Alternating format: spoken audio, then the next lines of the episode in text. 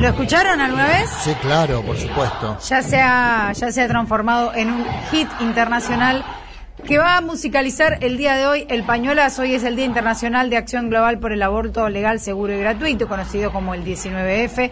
Y la campaña por el aborto legal convoca a un nuevo pañuelazo por el aborto legal, seguro y gratuito, acá en el Congreso de la Nación, a dos años de lo que fue el primer pañuelazo, el primer pañuelazo, el de 2018, que eh, donde es, digamos, se conoce como el día donde comenzó el proceso histórico dentro de lo que es la lucha por la ampliación de los derechos de las mujeres donde se dio inicio, inicio al debate al debate político y legislativo que terminó el año pasado no con eh, la, la, no aprobación. El año pasado no el anterior.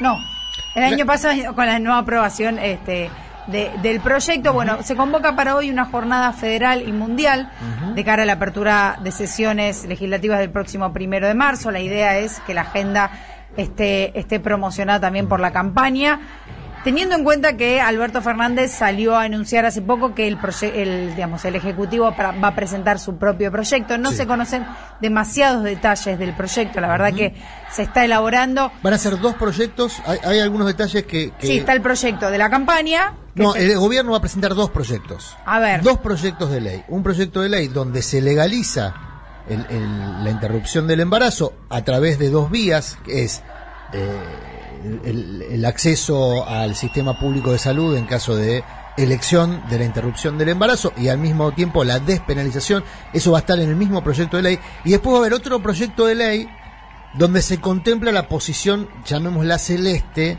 que es favorecer el sistema de adopción. Va a haber dos proyectos de ley en simultáneo donde se va a favorecer el sistema de adopción, que es el reclamo celeste, es decir, eh, bueno, que no haya aborto y que haya, en tal caso, un sistema de, eh, ¿cómo se llama? Eh, Adopción. adopción más ágil. Con lo cual, eh, es polémico, porque son dos discusiones que no debían... completamente Son distintas. van por, van por distintas vías. Exactamente, pero bueno, se van a vincular. Son reclamos históricos los dos, pero van por distintas vías porque el aborto no tiene nada que ver con la adopción. Exactamente. Digamos, no es solución a, a- la misma cuestión, ¿no?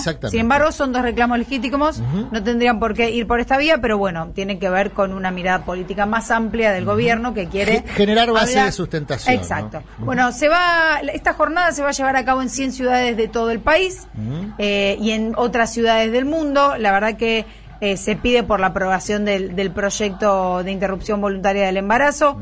Em, se tiene que ver con, además, con una fecha muy importante. Es la primera vez que en Argentina un presidente está abierto no a presentar el debate como hizo Mauricio Macri, que, que digamos salió a levantar la bandera de que él fue quien impulsó el debate, sino a presentar su propio proyecto.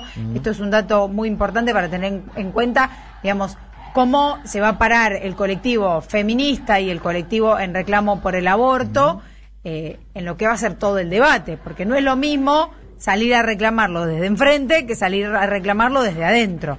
Esto, me parece que esto va a abrir una El puerta debate anterior, Fabi, era el proyecto histórico de la campaña, ¿no? Sí. Era un proyecto que que, se viene presentando hace como siete años. que ya. es el proyecto que se había elaborado desde la sociedad civil, llamémoslo de ese modo. E- Este proyecto va a ser un proyecto que toma herramientas de o elementos de ese proyecto, pero va a ser impulsado por el Ejecutivo. Sí, igual el proyecto de la campaña todavía tiene, Tiene estado parlamentario. estado parlamentario, por lo cual se va a seguir militando por ese proyecto, porque es el proyecto autónomo generado desde, digamos, la propia sociedad civil. No es excluyente, además en él participaron, no sé, 700 organizaciones de mujeres, disidencias políticas, sindicales, que históricamente lo, lo elaboraron digamos, de una manera además muy, este, muy integral y muy democrática. Entonces, no es excluyente y por, por la propia legislación, si los dos entran a la Cámara, se tiene que hacer después trabajar al mismo tiempo. Entonces, eso también lo que hace es impulsar que el proyecto del Ejecutivo tenga otra mirada. Por lo que me dijeron, la fecha es mayo, la fecha que imaginan en el gobierno de presentación del proyecto. Dije- decían que en marzo ya iba a estar elaborado. Claro, y, y que ingresaría Y en que mayo ingresaría a en mayo. comisión, el- se imaginan un plenario de comisiones. Eh, el trámite parlamentario, para quien no está familiarizado, hay dos posibilidades, que vaya de comisión en comisión, hay varias comisiones involucradas en este proyecto, o que se haga un plenario de comisiones para que el trámite parlamentario sea más sencillo. Se hace un plenario, van todas las comisiones al mismo Se lugar en el, mismo, momento, claro. Se obtienen las mayorías, en general las mayorías se obtienen antes, se negocian en los pasillos, se hace el trámite del plenario y se firma el dictamen y con dictamen se va a- al, al recinto. Eh, en el gobierno imaginan un plenario de comisión para evitar que la discusión se prolongue muchísimo. Bueno, eso va a depender de la articulación política de Alberto Fernández, del bloque oficialista y sobre todo, digo, de, la voluntad de, de- todo el gabinete, Los números, de las provincias. los números parlamentarios, Fabi, por lo que estaba revisando. En diputados dan. En diputados dan. El programa siempre Senado. En el Senado está hablando con gente de Ecofeminita que suelen hacer, eh, eh, es, un, es un colectivo que es un sitio web además, y suelen hacer una especie de monitor de el, eh, el- la intención de voto en relación al aborto en ambas cámaras, ¿no? Eh, lo vienen haciendo hace muchos años, lo hicieron justamente con el último recambio parlamentario, decía, el Senado está más cerca que en otras oportunidades, está más cerca, no está garantizado, en diputados, como decías, los votos sobran. En diputados los votos sobran. El Senado es mucho más fino, Mm. es una Cámara mucho más conservadora, digo, los personajes... Las sociedades eh, provinciales, en general la Argentina, eh, que está compuesta por 24 provincias, tiene una postura más conservadora, ¿no? En relación a este tema. En general sí, eh, y en general, digo, en el Senado ponen a personas eh, que tienen, digamos, un nivel de poder acumulado muchísimo.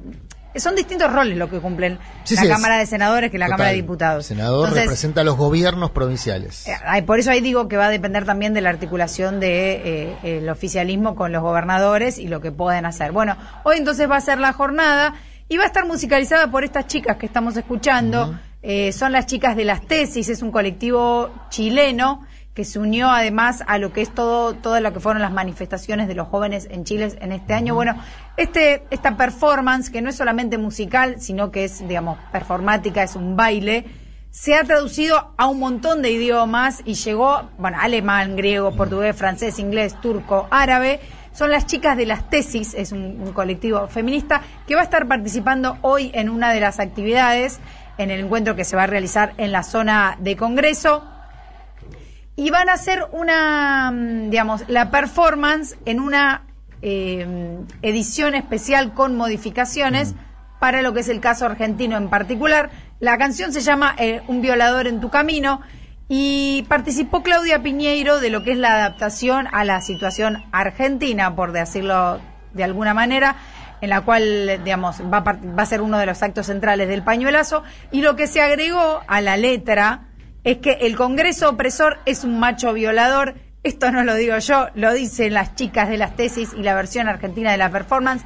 Voy a dar el cronograma de actividades del día de hoy. Entonces, va a haber pañuelazo en todo el país, en distintas ciudades de forma simultánea, a, la- a partir de las 19 horas, también en muchas ciudades del mundo. Desde las 17 a las 18.30 horas va a haber radio abierta, picadito de fútbol, pres- presentación de libros y audiovisuales, también una carpa con talleres y actividades de colectivos artísticos. A las 18.30 va a ser la, la lectura de la declaración de la campaña. A las 19 horas el pañuelazo con la performance de las tesis. A las 19.30 un gran festival donde van a tocar Ignacia Masquén, Eruca Sativa y Femiganza y a las 21 horas va a haber un cierre sorpresa, todavía no sabemos. Se espera una gran convocatoria, la primera de varias movilizaciones que va a haber eh, por la legalización del aborto. Esta concentración, Fabi, es entonces... En Congreso, en a partir de las 17.30 horas. Bien. Eh, y, y cuando hablas de varias concentraciones es que se va a replicar en distintos puntos del país.